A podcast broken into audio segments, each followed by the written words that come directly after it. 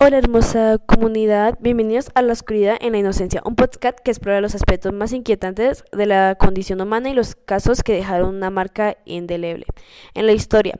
Soy Karen Cadías, estudiasta de las historias criminales. Hoy nos sumergiremos en una narrativa que oscila entre la inocencia y pérdida y la perversión pura. Es la historia de Grace Wood, una niña inocente, y Albert Fish, un monstruo disfrazado de hombre. Los invitamos a que se unan a nuestro canal y, y dando respuesta a la pregunta ¿qué impacto crees que tuvo el caso de Grace Wood y Albert Fish en la prevención de la sociedad sobre la apariencia y la confianza a través de nuestros canales? El caso de Grace Wood y Albert Fish fue una pesadilla hecha realidad que estremeció a América en la década de 1920. Es un recordatorio sombrío de que el mal puede habitar en la vida cotidiana y que a veces adopta formas inimaginables. Comencemos por comprender el contexto en el que se gestó esta, tragedia. Chris Wood, una niña de 10 años, vivía en Nueva York, una ciudad vivante y llena de promesas en esa época. Albert Fish se presentó ante la familia Wood bajo el alias de Frank Howard, un agricultor bien educado y amigable, haciendo uso de periódicos y cartas se ganó la confianza de la familia, particularmente la de Delia Wood, la madre de Grace. En mayo de 1928, Fish convenció a la familia Wood para que permitieran a Grace acompañarlo a una fiesta infantil. Aunque inicialmente acordaron que Grace regresaría al día siguiente, nunca más se volvió a ver.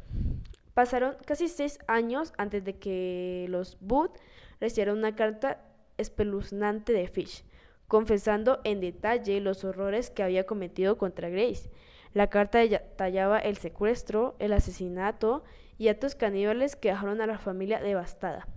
La carta de Fish fue entregada a la policía, quienes comenzaron la búsqueda intensiva del hombre. Detrás de este horrendo crimen, después de una exhausta investigación y seguimiento, Fish fue finalmente arrestado en diciembre de 1934. Durante su juicio, Fish admitió haber matado a Grace Wood y también confesó ser responsable de otros crímenes atroces. Aunque el número exacto nunca se confirmó, fue declarado culpable y condenado a muerte en la silla eléctrica. El caso de Albert Fish fue dejado fue dejando una impresión duradera en la sociedad, mostrando el horror más oscuro que un ser humano puede infligir a otro. La brutalidad y la perversión de sus crímenes continúan asombrando y estudiándose en la criminología moderna.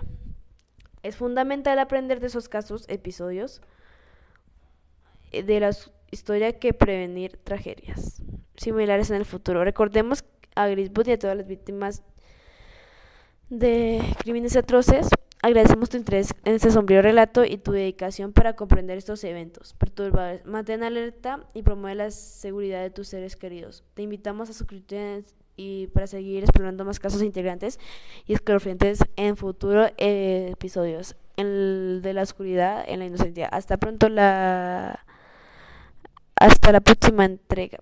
Cuídense en comunidad.